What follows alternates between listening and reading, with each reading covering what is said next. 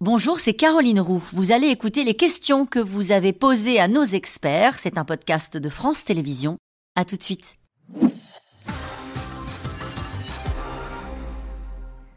Cette question d'Erwan dans le Calvados. Pourquoi remplacer Elisabeth Borne qui a fait la réforme des retraites comme le voulait le président Macron?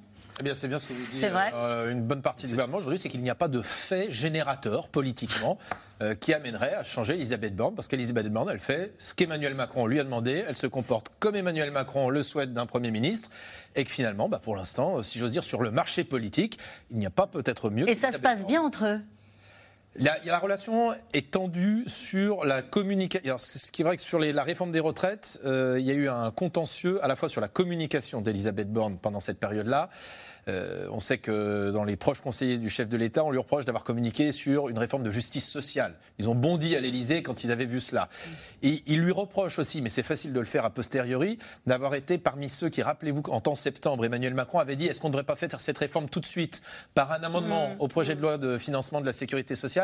Elle fait partie de ceux avec François Bayrou notamment qui avait dit non, non, il faut, prendre son temps, il faut discuter, on se revoit en janvier. Et bien, effectivement, à l'Elysée ou à Bercy, on dit, bah voyez, ça a servi à rien, il aurait mieux valu faire la réforme tout de suite. Mmh. Euh, peu importe le Premier ministre et le gouvernement, toutes les décisions se prennent à l'Elysée, non?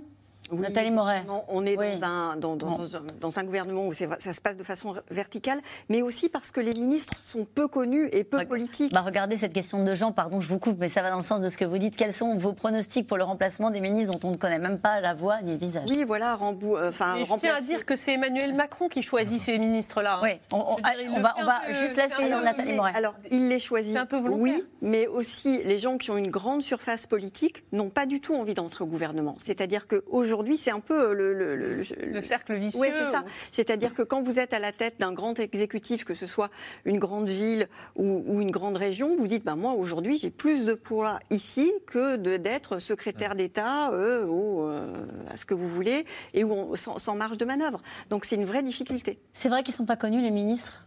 Pas identifiés par les Français, Brice Teinturier Il y a des figures qui ont émergé. Qui? Olivier Véran, euh, Gabriel Attal sont des figures qui étaient totalement inconnues il y a cinq ans et qui ont totalement émergé. Mais vous avez encore beaucoup de ministres euh, qui restent avec des taux de notoriété faibles et qui n'arrivent pas, et c'est le reproche que leur fait euh, l'Élysée, qui peut se comprendre aussi. C'est l'Élysée dit c'est pas nous qui voulons capter tout le temps la lumière, c'est nous n'avons pas des ministres qui sont capables d'aller porter les projets. Et on tourne en rond. Mmh. Pour les Français, on l'a bien vu dans les questions, il y a un seul et unique responsable, c'est le président de la République. Éric Ciotti pourrait-il bientôt devenir ministre?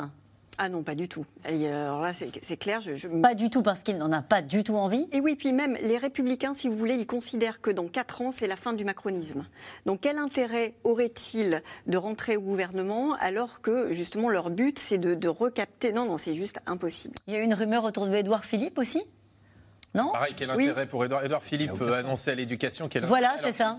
Il doit au contraire euh, se construire, sinon en rupture, en tout cas montrer une différence à l'égard d'Emmanuel Macron, dont il a été le Premier ministre, ça semble assez improbable. C'est ce qu'il va faire d'ailleurs. C'est la, la solitude d'Emmanuel Macron. Puisque vous voyez bien que les, les LR n'ont aucunement l'intention d'aller soutenir par leur vote un, gouvernement et un pouvoir dont ils estiment mm. qu'il est euh, en fin de parcours, etc. Et vous n'avez pas de personnalités qui ont envie non plus d'aller, euh, de rentrer dans ce gouvernement et de le soutenir. Donc le, le roi est nu d'une certaine façon. Si nouveau gouvernement il y a, pourrait-il être plus vert?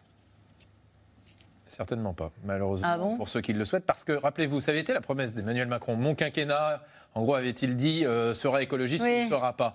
Bien, euh, Avec, euh, avait-il dit, une architecture particulière reliée à Matignon bah, ça n'a pas euh, fait euh, preuve d'une grande efficacité pour l'instant. C'est vrai qu'on a vu Agnès Pannier-Runacher qui a été présente, Christophe Béchu qui a eu des débuts très difficiles. Ça va un peu mieux parce qu'il a compris qu'il fallait être le ministre de la sécheresse et qu'il est euh, uniquement quasiment sur ces thèmes-là et qu'il est davantage identifié qu'il y a quelques mois. Mais pour l'instant, le quinquennat d'Emmanuel Macron n'est pas vu comme le quinquennat vert qui était, qui était promis. Regardez cette euh, remarque d'André. Euh, ce qu'on attend, ce ne sont pas des paroles, des changements de personnes, mais des actions sur la sécurité, sur l'école, sur la drogue, etc. C'est ce que je vous disais. Je crois que les Français sont saturés de diagnostics et qu'ils nous disent arrêtez les diagnostics. Y compris sur les émeutes, c'est ça que vous voulez dire les émeutes et, et, passer maintenant aux actions. Et saturés des plans aussi. Le plan pour l'eau, le plan pour l'apprentissage, le, plan pour tous. Au bout d'un moment, ça devient complètement artificiel pour les Français. Des plans parfois bâtis par euh, des cabinets de conseil, hein, puisque on peut peut-être en dire un mot puisque c'est l'actualité du jour aussi. Euh, les cabinets de conseil ont été épinglés par un rapport euh, de la Cour des comptes. On parlait tout à l'heure de Pierre Moscovici. Euh, Peut-être on peut en dire un mot ou pas?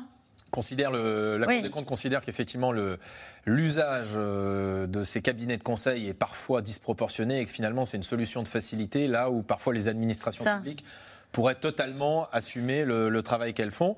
On sait que ça avait été dénoncé il y a un Ah, an sur la période 2017-2022 où ça avait fortement augmenté. Il y a un plan, des mesures qui ont été prises, une circulaire euh, qui avait été prise avec des mesures souhaitées par le gouvernement. La Cour des comptes reconnaît d'ailleurs qu'il y a des efforts qui ont été faits, mais considère que ça ne va pas assez loin. Ah, quand même, les dépenses en prestations intellectuelles, je mets de côté les dépenses informatiques, sont passées de 11 millions euh, en 2014 à 200 millions d'euros en 2022. Voilà, C'est considérable. c'est considérable. Le gouvernement promet de faire des économies sur le budget de l'État. De combien par an et qui sera sacrifié? Galmac Eh ben, il a commencé par dire qu'il ferait un rabot, en fait, hein, c'est-à-dire qu'il y a 5% des crédits de chaque ministère qui seraient rabotés. Alors bon, ça c'est une technique classique euh, qui euh, n'est pas très euh, ambitieuse. Enfin voilà, en tout cas c'est quelque chose qu'on fait chaque année. Après. Euh, où seront les grosses économies Ben là, c'est vraiment la question qu'on se pose. Les niches fiscales qui Alors, sont, il euh, va y avoir, il a été déjà annoncé un plan de lutte contre les fraudes. Bon, on n'est pas si mauvais en France hein, dans la lutte contre les fraudes. Euh, on- je ne pense pas qu'on puisse rapporter beaucoup plus de milliards. Euh, il y a déjà beaucoup de mesures antifraude qui avaient été prises sous François Hollande, donc euh, il n'y a Mhm. pas d'énorme marge de manœuvre. Euh, effectivement, on va faire de la chasse aux niches fiscales. On a compris qu'il y avait euh, des milliards euh, sur des niches non vertes. C'est ça, Les ouais. aides brunes qu'on appelle voilà les aides anti-vertes par exemple le, le pétrole pour les agriculteurs le, le diesel pour les agriculteurs qui pour l'instant est moins taxé il, y aurait peut-être une surtaxe un peu sur les billets d'avion pour compenser le fait que il n'y a pas de, de taxation de kérosène non plus donc euh, on va faire euh, des petites additions de mesures on va faire des petites Mm. chasses alors dans chaque niche il y a un chien qui aboie fort Oui. donc euh, Et qui voilà mord parfois. et qui peut mordre. Donc bon, voilà. Vous parlez des agriculteurs. euh, Oui, bah, S'ils sont frappés par la sécheresse, ce ça, sera Je compliqué. pense que ça va être compliqué. Ouais. hein. je veux dire, euh, c'est voilà, eux aussi, ils savent très bien euh, dégrader euh, des, des, des lieux et faire des manifestations. Et se faire entendre. Allez, une question. Arrêtez de baisser les impôts cette année. Est-ce sortir du quoi qu'il en coûte, du quoi qu'il en coûte, comme Bruno Le Maire nous le répète? Oui, Ouais. d'une- certaine façon, oui. C'est euh, commencer à dire aux Français, euh, on est sorti de cette période-là, on est obligé d'avoir un sérieux budgétaire, de tenir compte de la dette, et du coup, euh, on prépare les Français à de dures réalités. Comment Macron peut-il conclure positivement la phase des 100 jours d'apaisement? Je trouve que malheureusement le terme d'apaisement en tant que Ouais. tel lui revient en boomerang. Quand on a dit ça va être ces jours, 100 jours d'apaisement et quand on voit ce qui s'est passé ces dernières semaines, Ça a été l'embrasement. ça a été l'embrasement. Ouais, ouais. Euh, Une question d'Henri en Gironde. Y aura-t-il une interview en direct de notre président le 14 juillet? Alors écoutez, il y a 10 jours, oui, et de là, maintenant, on nous dit non. Donc Bon. ça peut encore changer. Allez, l'après-Macron a-t-il commencé dans la majorité présidentielle? Certains sont-ils pressés d'aller à Guillaume Darin Oui, c'est certain. Bon. Merci à vous tous. Il y avait la question de la dissolution de l'Assemblée nationale. Est-elle sur la table? On en reparlera lors d'une prochaine émission. On n'en parle plus là. Non, Hein, on entend c'est plus parler effectivement Non. cette Bon. question parce que personne, on le voit dans les études d'opinion, n'a Bah intérêt à aller à une nouvelle élection et- législative. mais surtout pas le gouvernement. Le gouvernement n'a absolument pas intérêt, enfin le président, à provoquer une dissolution alors qu'il est dans une situation difficile et une impopularité euh, croissante. Merci à vous tous. C'est la fin de cette émission. On se retrouve demain en direct de 17h30. Belle soirée à vous.